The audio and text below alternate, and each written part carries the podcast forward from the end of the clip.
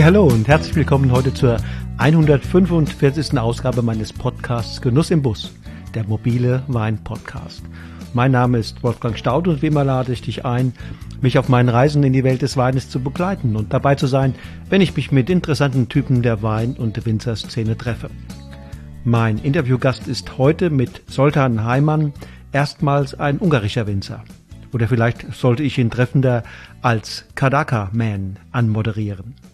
Wieso dieser Titel? Naja, ganz einfach, weil Soltan für diese alte ungarische Rebsorte durchs Feuer geht. Er will sie rehabilitieren, etablieren, will beweisen, dass sie zu Unrecht belächelt und ins Abseits gestellt wurde. Soltan, der Kadaka-Man. Im Interview reden wir darüber, weshalb er bei der Verfolgung dieses Ziels zunächst sehr viel Lehrgeld hat bezahlen müssen, dass er sich dafür sogar mit seinen ungemein erfolgreichen Eltern hat in den Clinch begeben müssen und lernen müssen, den Ungeduldigen in sich zu zähmen und langfristig zu denken. Aber er ist zutiefst überzeugt, dass seine Heimat, das Sexart, eins der potentesten und vielversprechendsten Weinterroirs Ungarns ist und dass er es zu seiner Lebensaufgabe machen möchte, ja machen muss, der Welt ein schönes und authentisches Bild des kulturellen Erbes seiner Heimat, der lokalen Terroirs und Rebsorten zu liefern. Er sagt, dieses kulturelle Erbe verpflichtet gerade uns junge Winzer, die wir mit so viel besseren Voraussetzungen gesegnet sind, als unsere Eltern das vor 30 Jahren waren. So, nun aber Bühne frei für den Protagonisten der heutigen Episode von Genuss im Bus. Bühne frei für Soltan Heimann. Los geht's!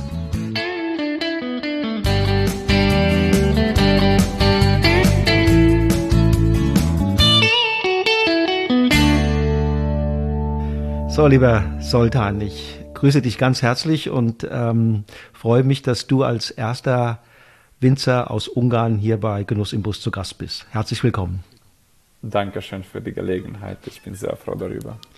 Äh, wir haben uns vor zwei Jahren kennengelernt. Ich habe dich besucht ähm, in deinem Weingut.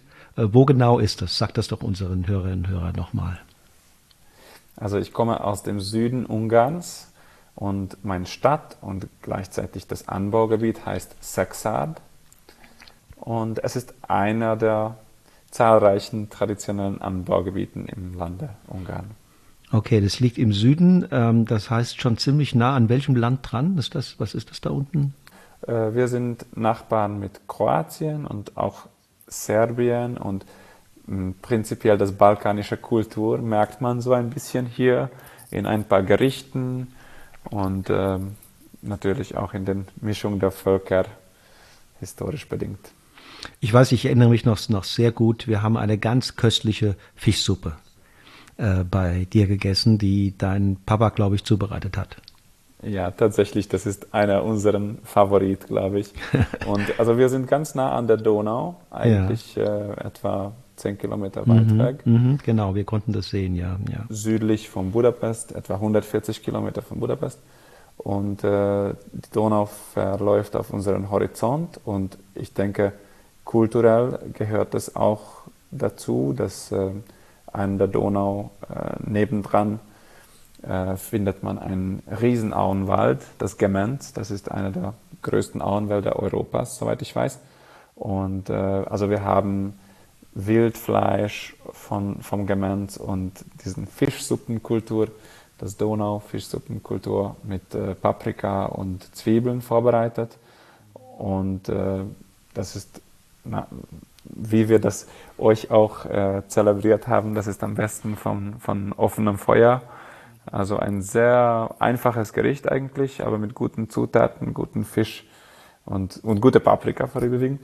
Äh, ich denke, das das gehört irgendwie dazu, zu diesen balkanischen, ungarischen und natürlich in unserem Fall auch den ungarn-deutschen Gemisch, was wir so haben. Ja, ja.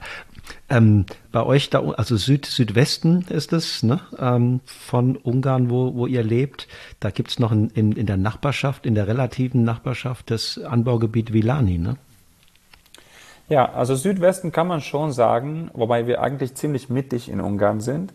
Und ähm, ich denke, also das äh, Ost Südostseite von Ungarn, etwa ein Drittel des Landes, ist die Tiefebene. Und wenn man von der Tiefebene Richtung Westen kommt, kreuzt man die Donau rüber und dann kommt in etwa 10 Kilometer die erste Hügel der transdanubische Hügellandschaft. Und wir sind praktisch auf den ersten Hügeln äh, von, von Pannonien sozusagen. Und Villain ist ein Stück südlicher von uns, etwa 60 Kilometer. Villain, ist, äh, Villain und Sexal sind die beiden klassischen Rotweingebiete Ungarns. Äh, wobei man muss auch sagen, Villain äh, sehr geschickt war. Das ist ein sehr konzentriertes Dorf, ein ziemlich kleines Dorf. Und nach der Wende haben sich die Villaner sehr gut bezüglich Weintourismus definiert. Und äh, Villan ist jetzt bekannter wie Sexard, eindeutig. Äh, wobei deren ähm, Schwerpunkt liegt vorüberwiegend auf Cabernet Franc. Sie nennen, sie nennen das Villain Franc. Und ähm, Sexard war immer so ein, so ein bisschen der kleine Geschwister von Villain.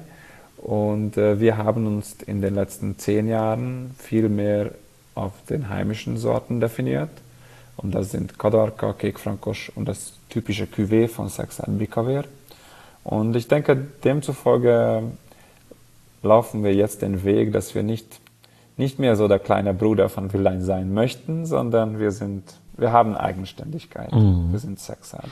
Wenn du hier, wenn du hier in Deutschland die Menschen, äh, auch die sich für Wein interessieren, fragen würdest, was, was wisst ihr von, von Ungarn, von ungarischem Wein, dann würde wahrscheinlich äh, der Tokayer äh, als allererster genannt werden und der eine oder andere würde vielleicht noch ergänzen, ja, ich war schon mal am Balaton und da gibt es auch Wein. Ja, das ist mir bewusst und äh, wahrscheinlich deswegen, es hat mir sehr viel gegeben, dass ich mein Studium vorüberwiegend in Deutschland und dann ein bisschen noch in Frankreich und Italien geführt habe, dass äh, wir sind ziemlich unbekannt.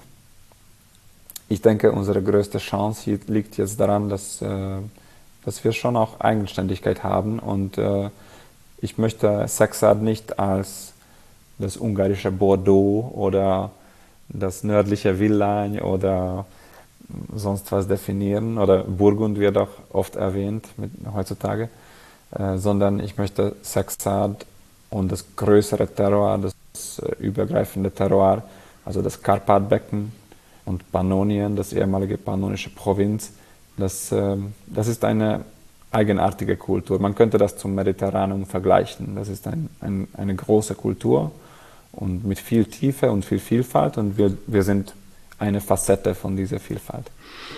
Mhm. Also du willst im Grunde genommen, was du im Visier hast, ist ein Heimatwein der die Region auch sozusagen so verkörpert, dass man das Gefühl hat, ja, da kommen diese Weine her. Also man muss dazu sagen, dass äh, meine Eltern, die das Weingut aufgebaut haben, die haben den Schwerpunkt auf Merlot und später Cabernet Franc gelegt. Wir haben ähm, ein bisschen Sagrantino, wir haben Tannat, wir haben Syrah, also ziemlich untypische und teilweise auch unbekannte Sorten und wir haben einen Schwerpunkt auf den Cuvées. Ich denke aber, zwar kurzfristig und mittelfristig sind das, glaube ich, schöne Cuvées und wir haben äh, Alleinstellung, aber hm, langfristig gesehen, wenn wir international äh, Wein verkaufen möchten und, und auch ein, ein gewissermaßen auch Bekanntheit für, für Ungarn und für Sexad und für unsere Weine, erzielen möchten, dann, dann geht der Weg nicht darum, dass wir mit den heimischen Sorten was anfangen.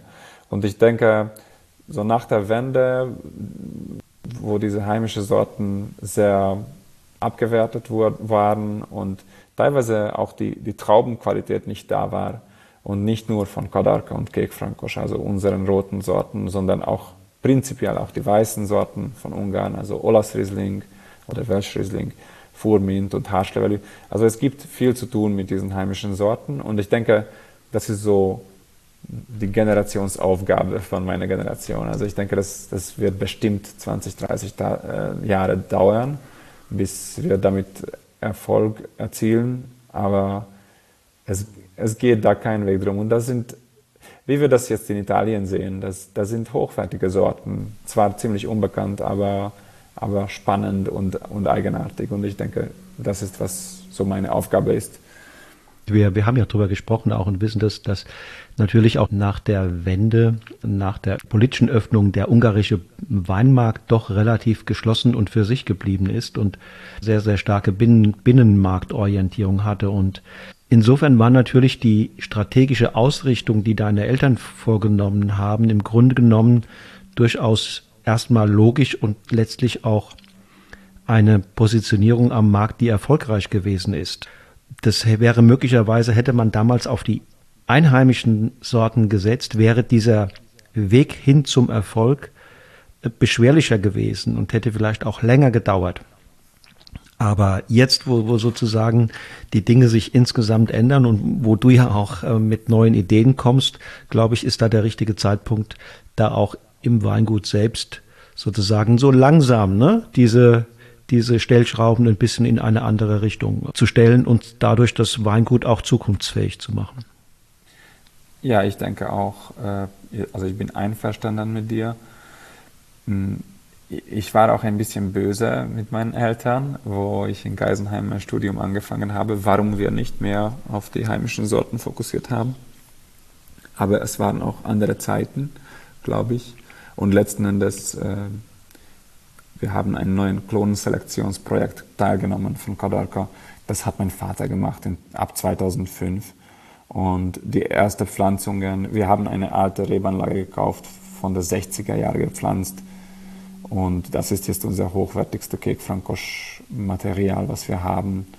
Und wirklich Jahr für Jahr sehr viel Seidigkeit und Finesse zur Table bringt, sagt man, kann man so Englizismus sagen.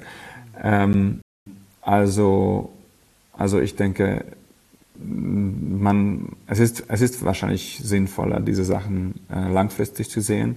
Man muss auch dazu sagen, wir leben weiterhin von unseren Cuvées und unseren reinsortigen Merlot. Das sind weiterhin von, für den Cashflow sehr wichtige Weine.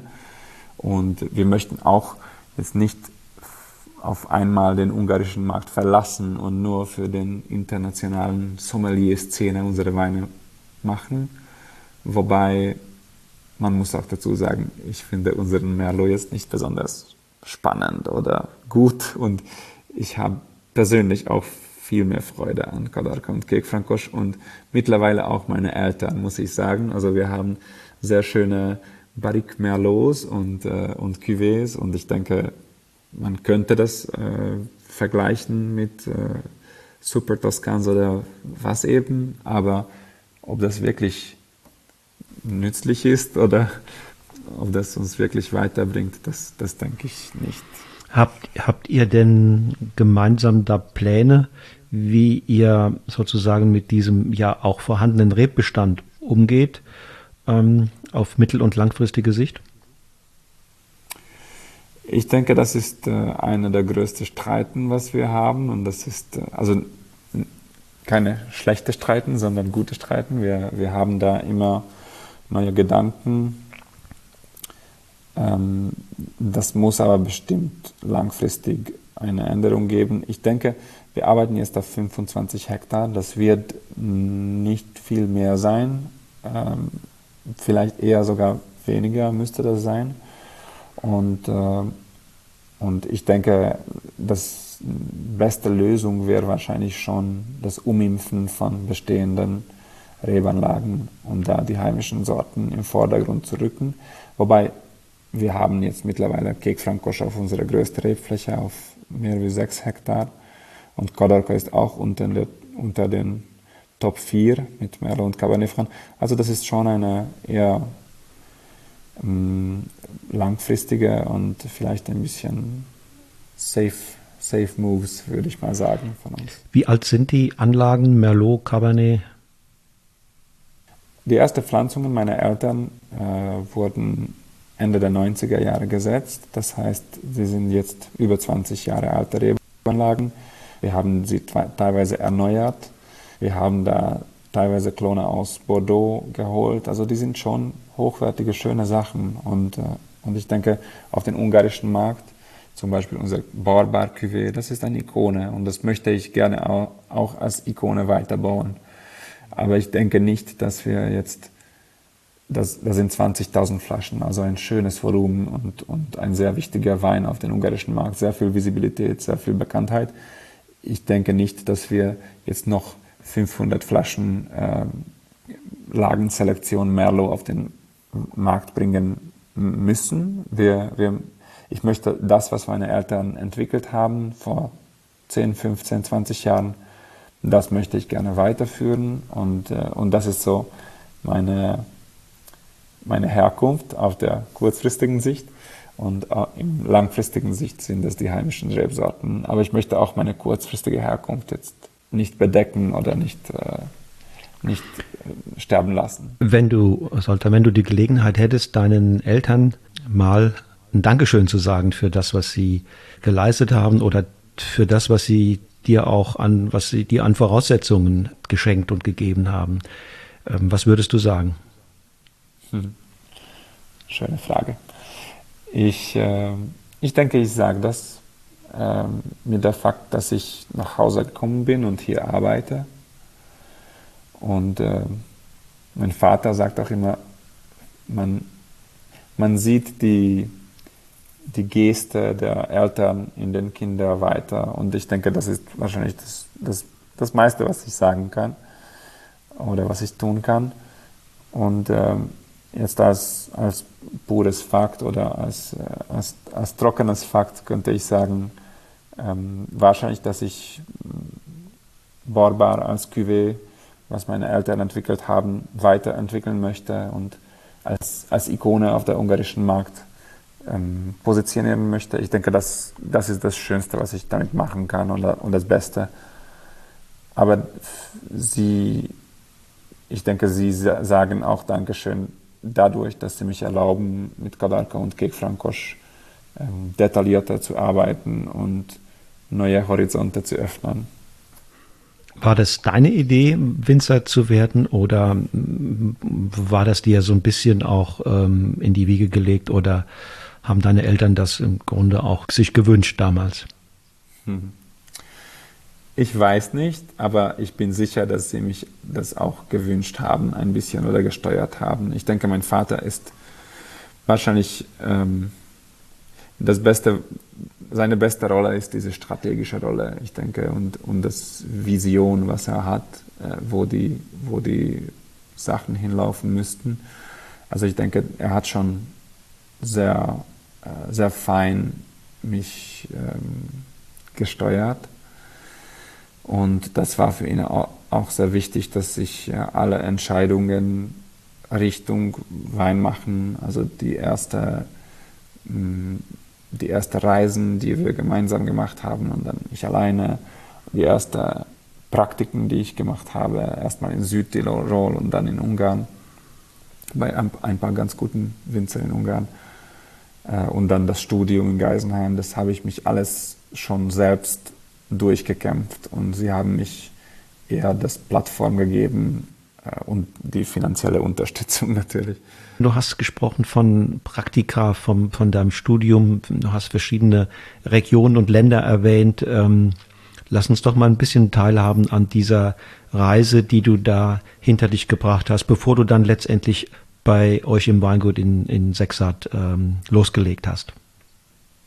Ich denke, für mich war es ganz wichtig als Ausgangsposition, dass meine Eltern nicht am Weingut gelebt haben und auch wir nicht. Äh, mein, meine Mutter hat es schon im Gymnasiumszeit von mir ähm, das Weingut geführt und war wöchentlich zwei Tage, dann drei Tage, dann vier Tage am Weingut. Aber, aber ich habe Weinmachen eigentlich von meiner Kindheit eher in, in der Lesezeit miterlebt. Und da, da sind wir immer gekommen, jedes Wochenende. Aber sonst ähm, in den Frühlingsmonaten waren wir nicht sehr oft am Weingut und, und ähm, das war irgendwie auch nicht gedrängt, glaube ich, von meinen Eltern. Und vor allem, wo wir in die Wein kommen, ist eher die Gastronomie, dass meine Mutti sehr gut kocht und mein Vater sehr gerne schöne Sachen isst und trinkt. Und, äh, und wir hatten sehr gute Gäste zu Besuch und also ich, ich komme eher von dieser Gastronomie und Weinhandel und, und die Engagement für Wein, was ich so miterlebt habe von meiner Kindheit. Und dann, dann war natürlich ein großer Punkt die Abitur, wo ich das schon so geahnt habe, dass, dass das mich schon interessiert. Und dann das Wichtigste war, dass ich diesen ersten Praktikumsposition äh, bei Nals Margareit Kellerei Genossenschaft in Südtirol bekommen habe. Da musste ich hin während der Sommer und ich habe in einen so Zahnarzt äh, Tourismusbus hingefahren für ähm, an einem Samstag und am Sonntag zurück und am Samstagabend hatte ich das Interview mit meinem Boss damals und äh, das, das mit 18, ich hatte wirklich sehr wenig Ahnung von körperlicher Arbeit und von ähm, alles wirklich im Keller. Also das war wirklich tiefes Wasser, aber es war so intensiv während der Lese, wie es so manche Lesen sind. So, so, man kann eigentlich nicht aufhören mit der Arbeit, nur ein bisschen schlafen und, und dann startet es wieder. Und, äh, und das war dann ein, ein sehr so gutes Gefühl, dieses Schaffen und mhm. bei, bei dieser Metamorphose von, von Trauben zu Wein dabei zu sein und das mitzuerleben. Und dann letzten Endes für mich war, waren diese, diese Praktiken einfach so sehr bedeutend und, und man schafft was. Und das hat, das hat mich erstens in Wein geführt. Und ich denke, ähm, das war auch wichtig, weil, weil so wie ich mich erinnern kann in meiner Kindheit, mein, mein Opa war ein sehr strenger Person. Äh, er war ein Einzelkind und wie ich mich erinnern kann, er hatte immer recht. Auch wenn er nicht recht hatte, war er sehr äh, bescheiden. Und äh, er war auch ein sehr gerader Mensch, wie ich es höre von, von den Erinnerungen. Aber nicht ein einfacher Mensch, glaube ich. Und und wie er Wein gemacht hat, das war, das war ein Hobbybetrieb und er war auch schon ein bisschen so älter, also in seiner Pensionjahre und, und das war für mich nicht besonders anlockend. Er hat immer geraucht und, äh, und ich kann mich erinnern auf, auf Schweineschlachten, das war immer so ein Familienprogramm und ich, ich mochte das nicht sehr gerne, weil das sehr gerochen hat. Und, mhm. Also es war irgendwie nicht diese Barockromantik von, mhm. von, von Bauernleben, was ich miterlebt habe von meinen Großeltern. Und klar, ein, ein Praktikum jetzt in Südtirol, wo ich sehr viel arbeiten musste auf einmal und es war sehr anstrengend und komplett anders anstrengend wie im, in Budapest im Gymnasium. Aber, aber das war doch, doch ein komplett anderes Leben. Und ich denke, dass, und dann später in Geisenheim und das, das Studentenleben und das, die Weinproben und die Diskussionen äh, mit meinen Freunden da, das waren auf einmal ein, eine komplett neue Welt. Und mein Engagement war eher diese, was, wo ich nicht teilnehmen könnte, diese Diskussionen, das nach Hause zu bringen und, und, und da was, eher was Neues zu schaffen, von was gegeben ist, glaube ich. Was ich jetzt raushöre, Soltan, das ist vor allen Dingen, dass dir auch das Gefühl, was geschafft zu haben, äh, eine Menge gegeben hat ähm, in den Praktika. Sozusagen, man kommt von der Schule, hat im Grunde genommen nur mit ja, bisher körperlich wenig gearbeitet wahrscheinlich und wird mit einem Tag auf den anderen ähm, in die Weinlese geschickt und, und muss da tagelang äh, malochen, ne? von morgens bis abends. Hat im Grunde genommen nur noch Zeit für ein bisschen zu schlafen und dann geht's schon wieder los. Dass das aber etwas war, was dich nicht sozusagen frustriert hat oder gekümmert hat, nach dem Motto, oh, das schaffe ich nicht, das ist mir zu viel, sondern im Gegenteil, du bist daran gewachsen ne? und hast, hast es sogar gut gefunden. Das hätte ja auch anders ausgehen können. Ja, tatsächlich. Aber ich denke, es hat mich manchmal schon enorm also frustriert, muss ich sagen. Also es gab zum Beispiel beim Rotwein Maische Pressen, ein 300 etwas Hektoliter Tank und da müsste ich äh, alles rausschaufeln und in eine alte Pumpe und es war, wenn ich das nicht gefüttert habe genug, dann, dann hat es angefangen zu, also so Rauch zu entwickeln, also so ein bisschen abbrennen. Äh, also es war schon, ich war schon nicht genug für diese Arbeit teilweise, aber dann, man musste halt dann einfach weiterkämpfen und ich musste einmal der, eine, ein Chef von mir hat gesagt, der Vorarbeiter hieß, hieß Paul, sein älterer Herr äh, oder erfahrener Herr, könnte ich sagen.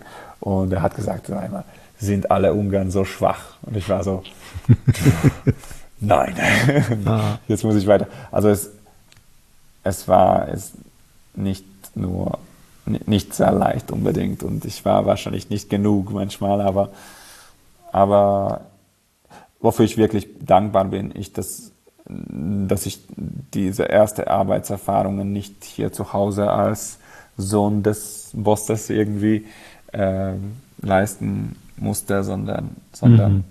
außerhalb. Wo, wo sonst, also so in einem ganz unbekannten Ort. Ja. Und das, das war auch eine wichtige Erfahrung später im Studium. Ich habe mittlerweile in mehreren Ländern so drei Monate als Lesepraktikum oder einem Jahr oder ein paar Jahre wie in Geisenheim gelebt. Und ich denke, das, das, das Leben in einem fremden Land ähm, und nicht nur das, das Tourismus, sondern wo man wirklich auch ein paar Monate da verbringt, das bringt so, so neue Facetten zu einem. Und ich habe immer, mein Leben war immer ein bisschen anders. Zum Beispiel, ich mochte Milch eigentlich in meinem Leben nie, aber in Südtirol irgendwie habe ich plötzlich Bauernmilch gekauft und ich habe, okay, eine Woche ein Liter getrunken, also nicht sehr viel, aber ich hatte plötzlich Bock auf Milch und ich trinke weiterhin keine Milch irgendwie, aber also es hat, ich habe mich so viel verändert und so in so anderen ähm, Persönlichkeiten entwickelt da und es ich, ich bin jetzt, ich habe jetzt mein, mein Leben mit meiner Familie und, und das Weingut und das ist natürlich ein ziemlich fixes, stabiles Leben. Also ich, ich bin schon nicht, wo, wie ich in Geisenheim war, aber ich kann mich erinnern auf diesen, auf diesen anderen Personen, wer ich war damals und das ist... Wer warst du? Ähm, wer warst du in, in Geisenheim? Oder was hat Geisenheim mit dem Sultan gemacht, der quasi von, von Ungarn ähm, kam und dann ja auch in eine zunächst hast du die Praktika erwähnt, aber dann das Studium war ja auch in einer ganz neuen Umgebung mit neuen Themen, mit neuen Kommilitonen, mit, ja, in, im Grunde genommen auch ein Eintauchen in eine ganz andere Welt. Ja, ähm, ich, wir haben gewohnt in einem wirklich alten Ursulinenschule, dank der Schwester Clara, der, die, die das erlaubt hat. Und ich denke, die, die Gebäude war schon geschlossen wegen Feuerbrandgefahr oder was, was sonst. Aber es war uns irgendwie erlaubt, für günstig da zu wohnen. Und wir waren, ich hatte eine japanische Kommilitonin und ein Ungar und ein paar Griechen und ein paar Deutschen. Und es war so ein schönes Gemisch auch. Und äh, ja, ich habe gerudelt am Rhein. Das, hat, das war auch was komplett Neues, aber so schön und still und ich habe seitdem nicht gerudelt, nur einmal hier im, am Donau probiert, aber das war doch nicht das gleiche Gefühl irgendwie. Also ich, ich kann nur solche Kleinigkeiten erwähnen. Ich kann schon nicht sagen, was, was das war, aber es ist sowieso was äh, sehr Erfrischendes, glaube ich, im Studium oder am Studieren, dass, dass man nichts wirklich machen muss, sondern nur mit diesen Gedanken spielen, wie, wie ich das machen würde oder was mir wichtig wäre, wenn ich das machen würde sollte einmal. Und dann eine sehr wichtige Erfahrung, wo ich nach Hause gekommen bin, war, dass ich hatte so meine Pläne und ich dachte, also in drei bis fünf Jahren ist es wirklich realistisch, alles durchzukämpfen. Und dann so nach dem ersten Monat, wo ich wirklich zu Hause war, aber ich hatte das Gefühl mehrmals im Sommer auch oder während Lese, wo ich zu Hause war, es ist sehr stressig, das, das, man kriegt nichts hin. Man kommt irgendwie überhaupt nicht weiter mit diesen Gedanken. Und das ist so, das ist, das ist sehr stressig gewesen. Und dann mittlerweile, wo ich zu Hause bin, seit sieben, acht Jahren, ich sehe schon, das ist eher so eine Lebensaufgabe, immer auf diesen, auf diesen Gedanken oder diesen, diese Gefühle zurückzukommen. Und wahrscheinlich das erste Lösung, was man so, äh, was man so denkt, funktionieren würde, ach, das geht doch nicht. Und dann muss man neue Leute, mit denen man in die, das gleiche Richtung zieht und mhm. Mitarbeiter finden und, und, äh, und man braucht Zeit auf dem Markt auch. Zeit spielt eine große Rolle im Weinbau. Ähm, die Möglichkeiten, viele Dinge neu auszuprobieren, sind begrenzter als in, in anderen Metiers, in anderen Genres. Ähm, eine Ernte im Jahr. Ähm, das ist eine mehrjährige Frucht, die Rebe. Das heißt, die wird einmal gepflanzt und dann hast du eine Entscheidung getroffen für die nächsten 25, 30 oder vielleicht noch sehr viel mehr Jahre. Äh, das verlangt natürlich auch von, von den Menschen, die da in diesem Business unterwegs sind, immer auch ein Stück Geduld auf der einen Seite und Weitblick auf der anderen Seite. Und ich denke, da ist ja deine, dein Papa, deine Eltern auch Vorbilder in dieser Hinsicht, oder? Ich denke schon. Ich habe da eine, ein, eine andere Motivation und zwar von der Benediktinerabtei Pannonhalma. Ähm, da, das ist ein tausend Jahre altes Abtei im Norden Ungarns. Ich habe die Glück gehabt, äh, da zu heiraten. Und, äh, und sie sagen immer, dass äh, zum Beispiel es hatten sie eine Klosterrenovation und äh, dabei sagen sie, dass vielleicht einige Sachen, die seit 200 Jahren da sind, die, die sind, die gehören doch nicht zur Zukunft der Abtei dazu, weil wir müssen eigentlich in einem 1000 Jahre Fenster denken oder langfristig denken. Und ich denke, das, das ist vielleicht, was meine Eltern gut können, vorüberwiegend mein, mein Vater auch, dass ähm, diese Langfristigkeit manchmal im Hintergedanken so dabei sein muss bei den Entscheidungen. Hm. Und dann ist ja auch verständlich, ne, wenn er der Typ ist, der über sehr lange Zeiträume denkt und da auch sozusagen strategisch denkt, dass, dass dann, wenn da so ein, so ein junger Kerl wie du von der Uni kommt und, und mit wilden Ideen, dass er natürlich aufgrund seiner äh, Lebenserfahrung und auch seiner Einstellungen dann erstmal sagt, mach mal langsam, ne? Mach mal langsam, ähm, das muss man überlegen ob das auch langfristig sozusagen eine gute Idee ist, ob es langfristig trägt. Und insofern, du hast ja eben gesagt, das war am Anfang nicht ganz einfach, da als diese zwei Welten aufeinander, aufeinander äh, prallten. Wie habt ihr es eigentlich letztlich gelöst bekommen? Also erstens, ich habe sehr viele Gier-Experimente gemacht mit so Ganztrauben und dann äh, haben wir die ersten Amphoren gekauft und äh, das waren spannende Projekte, glaube ich, und die Weine waren sehr spannend, die wir davon ge gewonnen haben. Aber äh, wir könnten sie fast kaum verkaufen. Irgendwie, die waren sehr, sehr starke Ausreißer von unserem Sortiment und könnten wir nicht gut genug erklären. Und ich, ich kann mich erinnern auf ein Gespräch, das äh, erwähnen wir auch gerne an Verkostungen. Ich habe also einmal meinen Vater gefragt, äh, ich denke nach dem Studium, nachdem ich fertig war, so was ist mein, meine Aufgabe? Was denkt er, dass mein, was ist meine Lebensaufgabe? Und er hat gesagt, ja, wir sollten schon in so diesen europäischen Mittelschicht von Weingüter äh, oder bürgerlich, könnte man sagen, ähm, bekannt sein oder halt so diesen Renommee aufzubauen, weil die wirklich elitär werden wir nie sein, aber wir haben auch nicht die nicht genug Geld dafür einfach wahrscheinlich, aber aber zu diesem gehobenen Mittelfeld.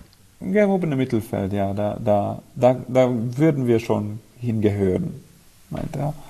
Und äh, und ich sollte das beste Kadarka der Welt machen. Das war okay, was bedeutet das? Es gibt nicht viel Kadarka in der mhm. ganzen Welt, vielleicht 600 Hektar oder so. Naja, ich denke, ich bin noch nicht fertig damit. Äh, und dann, äh, dann ein, ein, paar Monaten später hat er gesagt, er hat noch einen Gedanke. Ähm, wenn man Experimente macht und jedes Jahr was Neues und 10 Hektoliter das und 5 Hektoliter das, das ist sehr innovativ. Das, das braucht man, um die Welt weiter zu kurbeln und neue Sachen auszuprobieren. Aber wenn man nach zehn Jahren auch noch Experimente macht und immer was Neues und jedes Jahr neue Experimente, das ist keine Innovation, das ist eher Impotenz.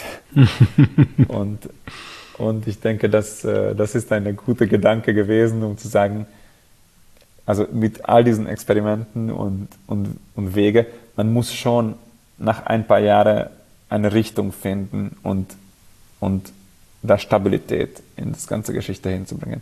Und letzten Endes, das ist meine neue Linie geworden, Heimann und FIAI. also Heimann und Söhne, und diesen klaren Fokus auf Kadarka und Kek Frankosch.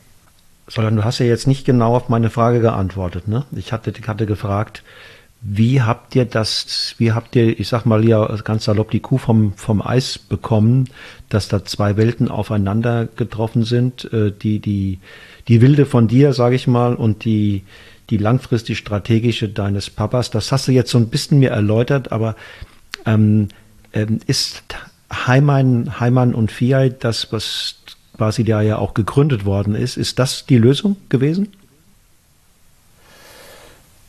Ich denke, das ist die Lösung gewesen, ja. Ähm, ich äh, ich habe das Gefühl, das ist keine endgültige Lösung. Also das ist schon eine Lösung für, die, für zehn Jahre, würde ich sagen, für diese gemeinsame Phase von uns, wo wir zusammenarbeiten. Und, äh, und ich denke, die Lösung wird schon sein, dass äh, ein paar Marken und Weine von meinen Eltern überleben müssen und, und werden. Und die sind einfach, die können hammergeil sein und dann müssen sie überleben. Und, äh, und das heißt auch ein paar Rebflächen von Merlot und Cabernet Franc und Sagrantino und Tannat sind super. Und wahrscheinlich gibt es ein paar Sachen, die meine Eltern gemacht haben, die, die schöne Sachen waren und, und gut, aber langfristig nicht unsere, unser Brot und Butter. Und ich denke, es, es braucht eine Zeit, bis sich Kadarka und Cake Francoche und das internationale Markt sich entwickelt und damit parallel auch das ungarische Wein, Weinmarkt muss sich entwickeln und, und es gibt jetzt eine gewisse Kuriosität für Kadarka schon. Cake Francoche ist noch sehr schwer zu verkaufen in Ungarn. Also es braucht wahrscheinlich eine Dekade, bis es sich bis es sich äh, irgendwie neu, neu äh, absetzt wieder. Ich habe gestern Abend einen von dir im Glas gehabt. Ähm, den, dein Kadakan 2019 war das, also kein Lagenwein, äh, sondern den, ja, ich würde sagen, den Basis- oder, oder Ortswein. Und wir waren begeistert. Also wir haben, ich bin mit meiner Frau zusammen, wir saßen auf der Terrasse, ich habe ihn leicht gekühlt serviert und ähm, wir haben ihn zu einer selbstgemachten, guten Pizza serviert und wenn ich jetzt hier nochmal auf meine Notizen gucke, da bin ich im Nachhinein immer noch über das Erlebnis begeistert, weil wir hatten sehr viel, sehr viel Freude damit. Und, und gleichzeitig ist mir da, als ich Karin ein bisschen berichtet habe äh, über die Geschichte dieser Rebsorte, natürlich auch wieder, wieder eingefallen, ähm, was er noch vor 10, 20 Jahren in der, in der Welt für ein Standing hatte, nämlich aber im Grunde genommen eine völlig unterschätzte Rebsorte, beziehungsweise das, was es an Kadaka gab, war auch nicht besonders. Ne? Ja. Ja, ich denke, also Kadaka ist eine. Äh, darf ich ein bisschen in technischen Details gehen? Gerne. Ich denke, Kadaka, das wichtigste Merkmal davon, das, das ist eine sehr saftige, helle Traube und äh, hat auch großen Ertrag, den, den großen Beeren, was er hat. Und äh, wenn, das, wenn das nur mit großem Ertrag gelaufen wird, dann äh, wirklich selten gelingt es mit Kadarka einen anständigen Rotwein zu, zu machen oder zu keltern. Und äh, ich denke, da was, was ich neu zu Tisch gebracht habe, erstens, dass wir den Ertrag runtergefahren haben, dank äh, Biopflanzenschutzumstellung und äh, frühe Entblätterung und ein bisschen kleinere Beeren hinzukriegen. Und zweitens, diese dünnen Beeren heute funktionieren, glaube ich, nicht sehr gut, wenn es lange auf den, auf den Reben reift. Das heißt, wir lesen ziemlich früh, so erste zwei Wochen von September normalerweise. Und es gibt immer noch diese, diese Gedanke von, von vielen Winzer hier, dass äh, wenn das die Wette erlaubt, Kadaka später zu lesen. Und ich habe damit schon das Problem, dass ich, also ich behaupte erst, dass, äh, dass der Saft schon in den Trauben selbst äh, ein bisschen oxidiert wird und dadurch verliert Kadaka schon diese, diese Vibranz, was er, was mhm. er hat mhm. und diese Frische. Und, äh, und, und da haben wir, glaube ich, ähm, jetzt viel mehr Stabilität in der Stilistik, was wir auf den Markt bringen können, Jahr für Jahr. Kadaka ist ja eine Rebsorte, die äh, hat auch eine relativ dünne, eine relativ dünne Haut, eine dünne Schale, oder? Genau, tatsächlich. Und, und dadurch kommt es diese, diese schnelle Oxidation von, von Kadaka auf den Trauben, auf den Reben. Du hast gesagt, im Weinberg habt, hast du umgestellt auf Bio, also ökologischer Weinbau. Das ist ja aber nur so eine allgemeine Beschreibung. Ne? Das sagt eine ganze Menge, aber Bio kann man so und so machen. Ne? Was unternimmst du im, im Weinberg? Und da wird ja die Grundlage auch gelegt für einen, für einen guten Kadaka. Was unternimmst du, um, um tatsächlich dann im Ergebnis auch Trauben ernten zu können, die dann nah an das herankommen, was du dir als Ideal für einen Kadaka wünschst? Ich denke, wir sind in einem Prozess und das dauert noch wahrscheinlich oder das entwickelt sich und vor allem mit der Klimawandel, es ist sehr schwer mit diesen Extremitäten von Jahr für Jahr wirklich Patterns zu nennen. Aber ich denke, ähm, erstens, dass äh, wir den Ertrag runterfahren haben, dank der Begrünung und dass wir, dass wir mit der Begrünung nicht nur Grasbegrünung nutzen, sondern auch äh, Leguminosen. Also wir haben Stickstoff äh, dank der Begrünung. Ähm, also Pflanzenernährung ist dabei auch wichtig. Ähm, wir haben den Ertrag runtergefahren von etwa 11 Tonnen pro Hektar auf 6, 7. Okay. Und das, das zeigt sich in Qualität. Und, äh, und für den Pflanzenschutz, wir brauchen auch, äh, also Kodak hat sehr große Blätter und um hinzukommen, äh, haben wir angefangen sehr früh, äh, also historisch gesehen war das extrem früh. Jetzt eigentlich, äh, jetzt sind die Traubenzonen schon, schon in Blättern, also wir Blättern um die Blütezeit. Und das bringt auch eine, eine bessere Adaptierung von den Traubenschalen zu der UV-Strahlung und dadurch sind die Schalen auch einfach geschmacksreicher und ein bisschen farbintensiver auch. Also ich denke, das Ziel ist bei Katarka nicht von dieser Rebsorte einen wirklichen Rotwein zu machen. Wir, wir, ich bin sehr froh mit diesem hellroten Wein. Auf Ungarisch sagt man Vörösbor für den Rotwein und bei Kadarka sagen wir, das ist nur Pirosbor, das ist nur ganz leicht rot.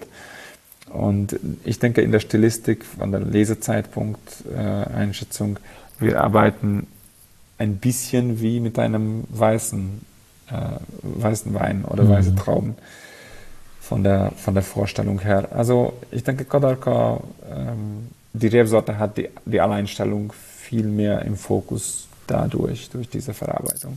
Und vielleicht noch eine Sache, was ich erwähnen sollte, ist, dass wir, wir arbeiten mit, äh, mit Kadarka und Cake Francosch immer mit Spontangärung. Mit Kadarka ist es auch sehr unkompliziert, weil diese Rebsorte hat prinzipiell ziemlich niedrige äh, Zuckerwerte, also das vergärt in sieben bis zehn Tagen meistens wirklich ohne Probleme mit 11,5 bis 12,5 äh, Prozent Alkohol und ähm, und bei der Gärung haben wir angefangen, aber Ganztrauben zu nutzen. Und ich denke, die, die ganzen Beeren, die in der Gemisch letzten Endes vergären und die Rappen, die da drin sind, die bringen eine gewisse Bekleidung zu, die, zu dieser Rebsorte oder die machen es ein bisschen ernster von der Gerbstoffstruktur her mhm. und von der Lagerfähigkeit her.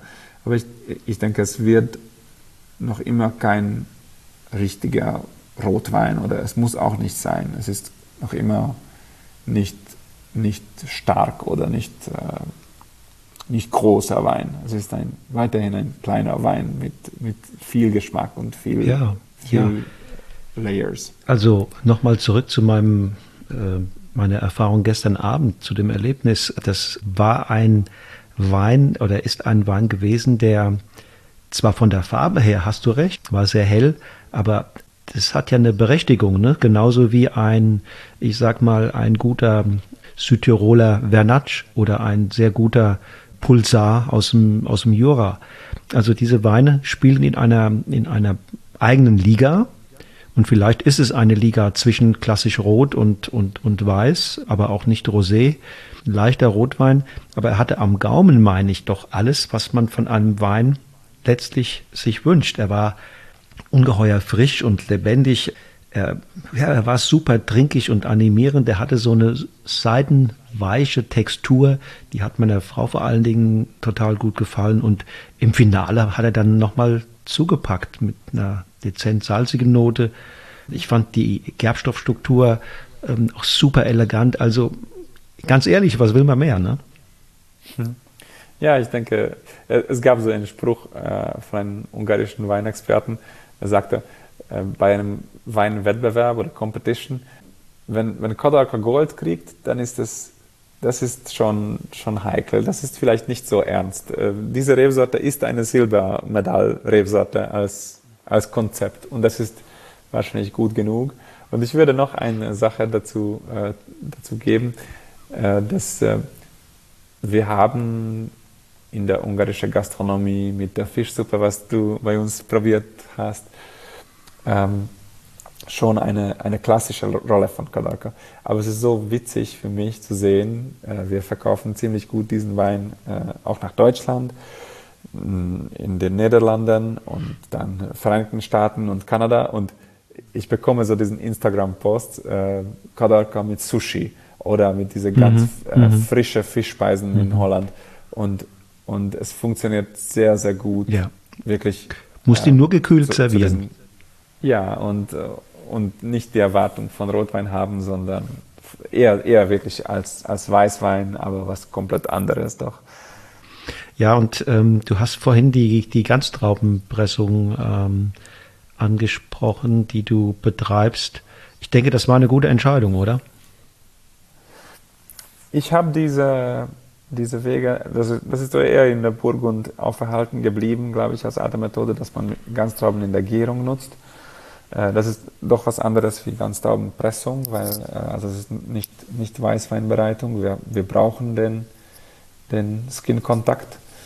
Ähm, aber ich habe das selbst gelernt von, von Carnuntum, von Dorlimur und äh, ich war auf einem Lesepraktikum in Australien und da haben wir mit Pinot Noir und Syrah äh, mit Ganztrauben gearbeitet. Ich denke, das ist sehr spannend und äh, was man bei Barrique von wenig redet eigentlich, ich, ich bin jetzt mittlerweile auch begeistert bei den internationalen Sorten von, von solchen Barrique-Fässern, die nicht nur diese Vanille-Aromatik hervorbringen so, oder das, das Geräucherte, sondern vor allem den, diesen Gerbstoffstruktur und das Mitte des, äh, das Mitte der Wein.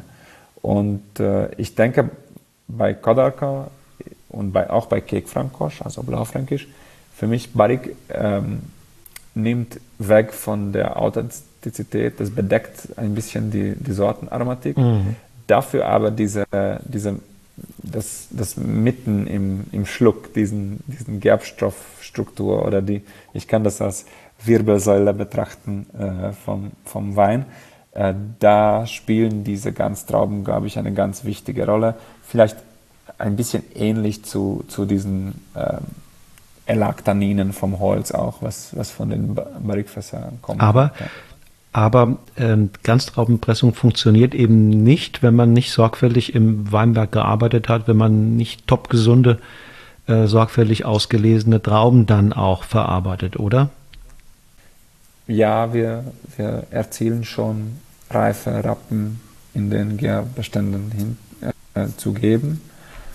Aber ich denke, äh, mit, mit solchen Erträgen, äh, also so eine Kilo oder 1,4, 1,5 Kilo maximal pro, pro Rebe ist es dann auch kein Problem. Also wir, wir haben wirklich, ich denke, nichts Grünes von den Rappen.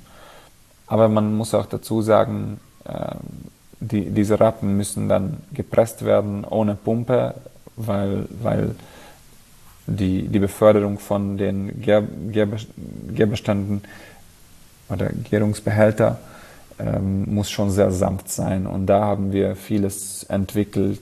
Wir arbeiten mit solchen großen Plastikboxen und wir schaufeln die, die vergorene Maische, anstatt äh, durch eine Pumpe zu jagen. Und das bringt schon sehr viel Finesse, glaube ich. Auch bei den äh, Rebsorten wie Merlot und Cabernet Franc, wo wir gar, gar, gar keinen Ganztrauben und gar keinen Rappen in der Gärung nutzen. Soltan, wo geht es hin in den, in den nächsten Jahren? Wo siehst du bei dir und in eurem Betrieb noch äh, weiteren Entwicklungsbedarf oder Entwicklungspotenzial? Ich bin jetzt mittlerweile sehr, sehr froh, weil äh, wir unser Team jetzt auch nach diesen vielen Wandel nach der Covid-Jahre, ähm, jetzt haben wir ein sehr stabiles Team und man sagt auch immer, dass bei einem Team äh, die klar, die sind, äh, die sind, äh, also meine Mitarbeiter sind befestigt an der Firma, aber vorüberwiegend bei einer Person. Und ich denke, unsere Außenbetriebsleiterin und äh, unser Kellermeister, de, die sind jetzt vorüberwiegend ähm, geknüpft oder verknüpft zu mir. Und das ist schon ein sehr gutes Gefühl für die Zukunft. Äh, ich denke, die, das organische Pflanzenschutz und das organische Vitikultur, was wir eingeführt haben in den letzten fünf Jahren, das muss noch fest werden oder befestigt werden. Das ist unser erstes Jahr, wo wir schon die zertifizierte Trauben verarbeiten können bei der Lese. Also wir sind noch ziemlich am Anfang davon. Also diese drei Jahre Umstellungsphase, das ist, ich denke, wirklich sinnvoll und das bringt uns noch äh, ich denke, noch zu höheren Qualitäten mhm. hin. Mhm. Und äh, noch ein, ein betriebsübergreifende Entwicklung ist, dass wir noch nicht fertig sind mit den Klonenselektionen. Also bei Cake Frankosch nutzen wir sehr gute Klone aus Österreich und Deutschland und teilweise auch Ungarn. Wir haben einige schöne Pflanzungen, die gut funktionieren. Die sind jetzt 15, 20 Jahre alt, also sehr gut etablierte Rebanlagen. Aber wir haben auch diese alte Anlage von 50 Jahren alten Reben und das ist, das müssten wir halt anfangen zu selektieren und unsere eigene Klone davon zu schaffen. Und ebenso bei Kodarka, diese neue Klonenselektion, das wir in 2005 angefangen haben, das hat uns zwei Schritten vorher gebracht. Also, aber ich denke, es gibt noch viel zu suchen in den, in den Rebbeständen. Also du sprichst an, dass du nach nach alten nach alten Klonen suchst und dann im Grunde genommen ähm, eine Art Massenselektion betreiben willst bei Neupflanzung. Ja, es muss, muss auch nicht äh, Klonen sein, also es muss nicht wirklich rein sein und ja, sehr genau, homogen. Genau. Aber auf jeden Fall muss es, äh, glaube ich, ähm, selektioniert werden. Und, und Selektion Massal ist, ist äh, also es muss, muss nicht wissenschaftlich sein, wirklich. Mhm, es muss mhm. nur gemacht werden und jedes Jahr die Reben weiter vermehrt werden und überimpft werden auf neue Anlagen, ähm, die, die hochwertige Ertrag bringen. Ja, verstehe. Das macht, das macht Sinn und da gibt es sicherlich noch ein, noch ein Potenzial, weil das hat ja in der Vergangenheit die, die, die Winzer nicht so super interessiert, ne? Ja, ich denke, es, es gab die Selektionen in der 50er, 60er Jahre, aber dann hat sich wenigstens in Ungarn, ähm, sehr stark Richtung Neu, Neukreuzungen die, die Industrie gelaufen und, und die Forschungsanstalten. Und diese Neukreuzungen sind, ich denke, bezüglich hochwertigen Wein nicht sehr interessant. Und die, die, die neuere Richtung jetzt wieder mit äh, pilzwiderstandsfähigen Reben, das, das ist viel interessanter, glaube ich. Aber ich denke, die klassischen Trauben, die nicht äh, Piwi sind, die, da gibt es auch noch viel Chance, die, die zu entwickeln, auf jeden Fall. Du hast die Situation in den Weinbergen erwähnt. Zwei Fragen dazu. Wie ist im Moment die Lage in deinen Weinbergen? Also gibt es aktuell nach der, wahrscheinlich hast du die, die Blüte vorbei, also dann könnte es durchaus auch jetzt ähm, Pilzdruck geben, je nachdem, wie feucht es ist. Und auf der anderen Seite ist Eska auch bei euch, ähm, bei euren Pflanzungen äh, ein ernstes Problem? Eska ist auch ein Problem. Ähm, wir haben schon angefangen seit fünf Jahren ähm, mit dem sanften Rebschnitt zu arbeiten, um Eska zu minimieren. Und ich denke, das ist eine sehr spannende alte Methode, was wir wieder erlernen, ähm, diesen Simonetten Search Methode. Und, aber ja, auf jeden Fall, dieses Jahr ist, ist extrem, äh, Bild, extremes Bilddruck, was wir gerade erleben. Wir hatten durchgehende Niederschläge im letzten Monat und auch ziemlich kühle, kühle Tage.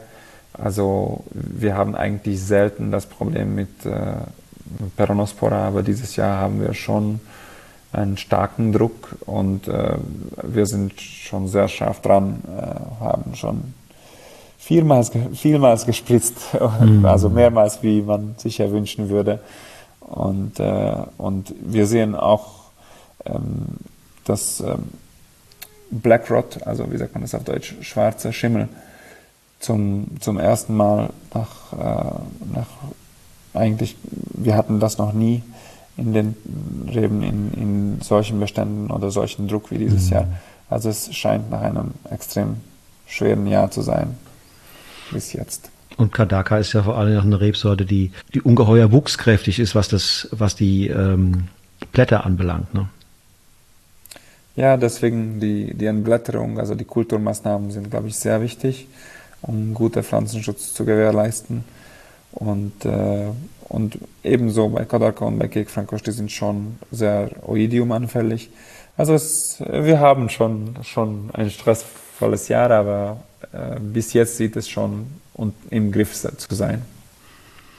Und äh, das darf ich ja nicht vergessen, nochmal auch an dieser Stelle einen ganz herzlichen Glückwunsch zu deiner Auszeichnung als Winemaker of the Year in Ungarn. Das war doch vor kurzem, oder? Dankeschön. Das war mein Vater eigentlich. Und es gibt eine spezielle mm, Bezeichnung in Ungarn, das heißt Winzer der Winzer oder Winemaker of the Winemakers. Und äh, das, das wird äh, jedes Jahr die 50 besten Winzer, gewählt von den vorherigen Winzer der Winzer, die 50, äh, so ein Top-League, wählen das erste fünf von denen. Und da war mein Vater schon das dritte Mal dabei. Und dieses Jahr hat er auch das Beste von, von, von den Top 5 gewonnen. Also gerade heute Abend gibt es ein Gala oh, ja. auf, auf, für diese Bezeichnung das ist, ich denke schon ein bisschen ein, eine Lebensauszeichnung. Mein Vater war zehn Jahre lang das Präsident des Anbaugebietes und hat sehr viel für die Entwicklung der Gesellschaft, Winzergesellschaft in Sachsen beigetragen. Und er geht nächstes Jahr in Rente und das ist auch so ein, so ein bisschen, ich bin, ich bin froh, dass er das jetzt bekommen hat. Ja, dann richte ihm äh, die Glückwünsche aus, die ich jetzt dir ähm, übermitteln wollte oder habe. Er, er, hat sie verdient und dann darf man deine, deine Mutter natürlich nicht vergessen, deine Mama, die ja im Grunde genommen oft mehr im Weingut selbst war als er, ne? Ja, tatsächlich so. Äh, also mein Vater bezeichnet sich auch nicht als Winzer, obwohl er erst Winzer oder Winzer gewählt worden ist. Äh, er sagt immer, er ist eher so äh, ein, Besitzer des Weingutes und, und ein, eine Stratege. Und tatsächlich ist es meine Mutti, die, die als Winzerin und Önologin das Weingut aufgebaut hat, das tagtägliche Arbeit geleitet, geleitet hat. Also ich denke, diese Auszeichnung kommt teilweise auch für meine Mutter, teilweise auch schon für mich, selbstverständlich. Also es ist sehr viel wert, glaube ich. Und, und auch vorüberwiegend, dass es nicht von einem Gremium gewählt worden ist, sondern selbst von der Winzergesellschaft. Ja, ja, ja. Das ist viel wert. Das ist viel wert, ganz genau. Und dann kann man auch sehen, dass die Kollegen, äh, wie sie zu einem stehen. Und ja, das ist eine schöne Auszeichnung. Glückwunsch für euch alle drei. Oder man könnte auch danke, mittlerweile sagen, sogar für die neue Familie, die du ja auch gegründet hast vor ein paar Jahren. Ich habe gehört, du erwartest oder ihr erwartet das, das, dritte, das dritte Kind. Ja, äh, irgendwie haben wir immer sehr viel Glück. Mein erster Sohn ist geboren in 2017 nach der ersten großen Lesetag am 2. September. Und äh, wir erwarten jetzt das dritte Sohn. Mhm. Sein Name wird Fritzi sein oder Frigyes, das ist Friedrich auf Ungarisch. Mhm. Und äh, wie erwarten wir für, für Ende August. Also äh, Gott sei Dank, weiß ich nicht, diese Lesezeit wird wieder eine sehr intensive ja. sein.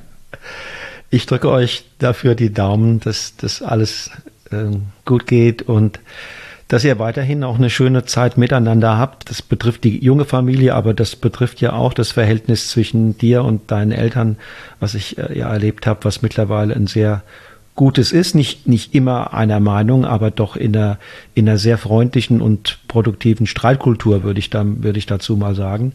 Und ähm, wenn so die Generationen um den richtigen Weg in die Zukunft miteinander, miteinander ringen, dann bin ich äh, guten Mutes, dass das in die richtige Richtung geht. Danke dir, Wolfgang. Und ich möchte mich auch nochmal bedanken für, für das Buch, wo ich ein, ein Kapitel bekommen habe, das New European Wine Wave. Das war wirklich eine schöne Erfahrung, auch sich da kennenzulernen.